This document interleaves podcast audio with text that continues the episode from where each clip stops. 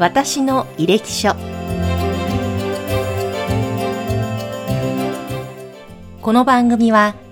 医療の第一線で活躍されている先生にこれまでの医療人としての反省と医療に対する考えをお聞きする番組です。これからの供養の形ハートインダイヤモンドの提供でお送りいたします。それでは今回も高梨修一郎先生にお話を伺っていきます。先生、よろしくお願いいたします。はい。えー、前回は大学を卒業されて研修医、そして医師として、えー、心臓外科医として、えー、そのいろいろな深いお話伺ってまいりましたけれども、先生、その後も様々な病院を経て、あの、榊原記念病院、そして現在は、えー、川崎幸病院ということですけれども、あの、こうやって、えー、ずっと様々な病院でお仕事をされていく中で、やはり途中途中で大きな転機というのはありましたか？気持ちの変化ですとか。そうですね。あの、僕はね、移ってきたきっかけっていうのは、自分きっかけじゃないですか、理由かな？それは、自分がより多くの手術をできるとこ、うん、できるとこっていう、それを目指して移ってきたんですね。目指してってそういう理由でしか移ってこなかったかもしれない。ですよね。でそのその大きな理由の一つがね、うん、あの循環器内科。僕らのあの患者さんをね手術に患者さんを、うん、送ってくれるのは循環器内科の先生なんですよ、だから循環器内科医っていうのは僕らにとって心臓外科医にとっては、もうパートナーですよね。でそのパートナーがいてそのいいパートナーによって心臓外科医が育てられるっていうのがあるんですね。で僕の中でやっぱりそういうそのいい循環器内科医育ってくれた循環器内科医っていうのがその時々のその、まあ、転機を作ってくれた、うん、そのうちの一人が新東京病院のね、中村素直っていうね、今院長ですけれども循環器内科の医者がいますね。彼はですねあの皆さんよくご存知の,、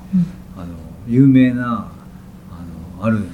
すごい厳かな人を手術した心臓外科医がいるんですけれども、はい、その病院の循環器内科だったんですよね。前の病院ね。そこにあの彼がその心臓外科医が移ってったその後で僕が入っただからその、まあ、心臓外科医っていうのはすごくあの優秀でたくさんの手術をされた人なんですね。でもその中村素直先生がですね、うん、その僕が入った時に、うん、負けずにやろうっつって必ずできるからってね、うん、負けないでよっつってすごいねあのアシストしてくれたんですよね。例えばその手術、えー、手術ってのは毎日毎日ですね、こう座っててあの患者さんが来られるわけではないですよね、やっぱりいろんなその実績を重ねる中で、患者さんが選んでくれて手術できるわけなんですけれども、手術がこうポコンと手術枠が空いちゃうこともあるんですよね患者さんの中でね。で次の週手術枠が1日2件ずつ5日10例あるとして。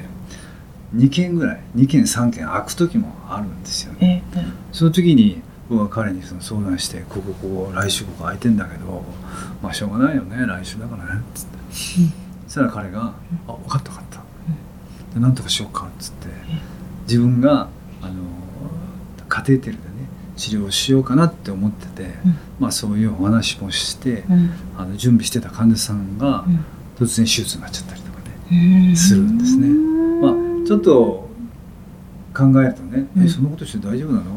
ていうことになるんですけれども、うん、それぐらい彼はねそのカテーテルの治療に真剣だったっていうのもあるんですよね。まあ、カテーテルの治療をする時には必ずその手術の話もして、うん、手術にいつなるか分かんないよっていうふうにね、言っててくれてたんですよね。だから突然手術やっぱりあんたはもう手術になりますよっつったら「あそうですか」っつって患者さんが手術になっちゃうほどそのコミュニケーションがしっかり普段からできていらっしゃると。ですよね。うん、そのためには彼は僕の手術をもういつもこう手術室に来て見てたし、うん、僕も彼がカテーテル、の検査をやったり治療したりするのをですねあの夜中になってね2人で全部その病院の治療が終わった時に、夜11時12時ぐらいになって、うん、2人で集まって、その日の症例次の日の検査、全部見てこれこんな感じでやるんだよみたいな。僕はね本当にその内科の知識がすごいあの豊富になって。もうカテーテル治療するとしたら、うん、これどんな硬さのガイドワイヤー使ってどんな風船使ってどういうステントの、ね、入れ方するんだっていうのをねもう心臓外科医がとっても知りそうにないことを僕はよく知ってるんですよ。それは全部その彼がね教えてくれる。お前知っとかなきゃダメだよってね自分のその治療がいいと思ってするやるんだったらこういう違う対極の治療もね、知っとかなきゃダメだよっつってね。常に僕に教えてくれる。そこは心臓外科医としてはすごく強みというか、そうなんの部分になるわけですよね。そうなんですよ、ね。だって、あの、わかるわけだから、うん、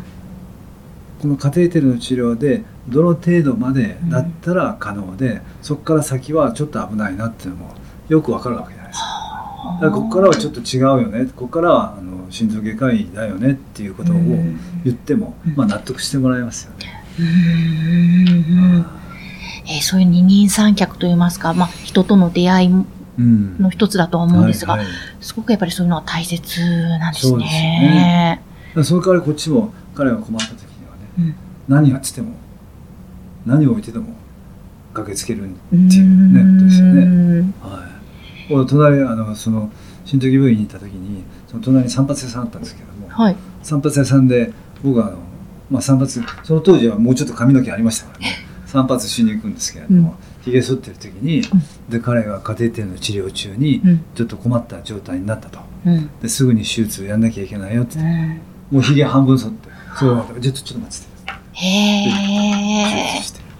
みたいなこともね。なるほど。何を置いても最優先、はい、もう信頼関係ががっちり出来上がってらっしゃるわけですね、はい。はい、そうですよね。あでもそういう人との出会いとかそういう方と組んで、やっていくっていうのは、やっぱり一つ、医師としてもかなり大切な部分。大切っていうか、それがないと、今はなかったと思いますよね。そういう意味では僕は本当に、まあ、あの、運が良かったのかもしれないし、はい、あの今その若い方、はい、若いお医者さんまた、これから目指そうとされている方に向けて先生から何かこういうことを大切だよまたこういうことをするといいよってアドバイスをするとしたら、どんなことがありますか、そうですね。だからそれでそいつにもその中村須奈にも言われたことなんですけれども、うん、学会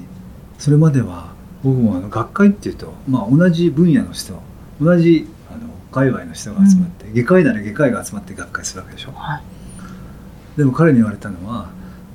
外科の学会でいくら立派なことを発表したって、うん、そんなものはマスターベーションだよ、ね、自分たちで喜んでるだけだろうっつってねだから本当にいいことしてんだったら内科の学会で発表しろよっつって言うんですよね。だって患者さんは内科医が内科の先生が紹介してくれるわけじゃないですか、その内科の先生に自分たちの治療を分かってもらおうとする努力をしないと、うん、それはいくらやったってダメだよって言うんですよね。それでそれから僕内科の学会に発表するようになったんですよ。ね、はい、そうするとね内科の学会で発表するでしょ、うん、そしたらそれは今までその僕のそのパートナーの中村須直っていうのは、うん、自分はもうカテーテルだけで何でも治療できるよみたいなスタンスでね、うん、言ってたんですよね、うん、若いのね。そんな外科なんか必要ないよって、でも内科の学会で発表しだして、その中村須直も僕のことを紹介するのに、あ自分が困った時にこいつに手術させるんだよみたいな、えあいつが手術させるの？どどんな外科医なの？っていうふうにね思ってくれるんですよ、えー、そうすると他の病院の内科の先生方も紹介してくれるようになるんですよね、うん。うん、それで患者さんどんどん増えていってね。手術の患者さんね。だからあのアドバイスするとしたら、うん、もう自分の世界だけにとどまるんじゃなくて、もっと他周りを見るっていうことがね、はい。まあ医者はみんなそうだと思いますけどね。大事かなと思いますよね。いや本当そうですね、はい、視野を広げて常に広げる努力をしておく、ね、ということですね。すね、まあ、手術の時もそうなんですけれども、手術の時に自分が一生懸命になるあまり、患者さんがね、かなりその追い詰められた、もうギリギリの状態になった時、その時はここしか見えないとその打開策はないですよね。その時にもうどうしていいか分かんない時に、ふっとこう引いてみる、ね、周りを見るんですよね。えー、ルーペの中だけじゃなくて、うんうん、その時は周辺視野を少しこう増強するわけですよね。こっちに集中ちょっと移すと周りがさっと見えちゃう、うんはい、そうすると自然にね何をやったらいい自分の手を伝わって降りてくる、ね、それはまあもちろんそのあの自然にこの神様がいるわけじゃないんで、うん、自分のその今までの経験とか、うん、いろんな本を読んだりする知識とかですね、うん、人の話を聞いたりするものの中で自分がそのおそらくその組み合わせてね、一番最適なものをスッと出てくると思うんですけれども、その時には自分の気持ちっていうのは本当にどっちにもぶれないような真ん中、ニュートラルなところに置いてないと、スッと出ていかないですよね。確かにその常にニュートラルなところに置いておく何か先生秘訣といいますか？それってあるんですか？そうですね。あの血管僕らのじゃないですか、はい、血管にこう針を通す時、ええ、針を通す時。このこの1点ですよね、うん、1点ってのは本当に 0. 何ミリの1点に対して、自分の手をこういうふうにこう近づけていくわけですよね。はい、でこういうふうにこうずっと近づけていく時にあんまり力入っちゃうと、うん、どんどんどんどんこんなふうにこうブレてきちゃうでしょ。なんか持とうとしてあんまり一生懸命そのものばっかり集中するとこういうふうに、はい、インテンショナルトレモールですけども、うんうん、新鮮震えてきちゃいますよね。はい、ええ、それはそうじゃなくてここの点を目指す時に、うん、こうじゃなくてこんなふうに円運動ですかね。円運動でこの点には点対点じゃなくて、うん、点対線、あるいは点対面みたいな、うん、そんなイメージで近づいていくと、割と簡単にここになるほど。今先生ね、指を動かしながら、直線じゃなくて、こう、ちょっとカーブしながらという表現をしながら今話してくださってるんですけども。ね、まあ、そんな心持ちですかね、大事なのは、ね、なるほど。あまりガチガチにその一点だけを見つめるんじゃなくて、ふっという、ちょっと力を抜くと言いますか、なんというか。そういうことですよね。へえ、なるほど。こっちからし、こっちからしか見てないと、うん、ここにしか意識が集中できないけれども、こういうふうな軌道を描くと、うん、この軌道を客観的にこう側面から見れるわけじゃないですか。あなるほど。それは楽ですよね。へえ。わあ、それって、その、手術にも言えると思いますけど、はいはい、なんか割といろんな経営者とか、いろいろなお仕事をされる方とか、そうですよね、勉強の面とか、はい、いろんなところでその考えって共通してますよね。はいはい、ねまあ、一点にこう安定させるっていう、一点を固めるんじゃなくて、うんこうフラフラフラフラしながら、はい、こっちにも行くこっちにも行く、うん、大きくはぶれないで、うん、こうやっていくって、こういう不安定な安定ですよね。なるほど。ちょっとあの、ぜひね、はい、ポッドキャストを聞いてくださってる皆様参考になさっていただければなと思いますが、はい、なんかすごく深いお話をまた今回も伺うことができました。はい、で次回はですね、あの、先生にあの、毎回この番組で恒例で質問させていただいている3つの質問と、また、ぜひあの、これからのことなども伺っていきたいと思いますので、引き続きよろしくお願いします。今日はありがとうございました。この番組は、提供、USCI ジャパン株式会社、インタビュアー山口智子でお送りいたしました。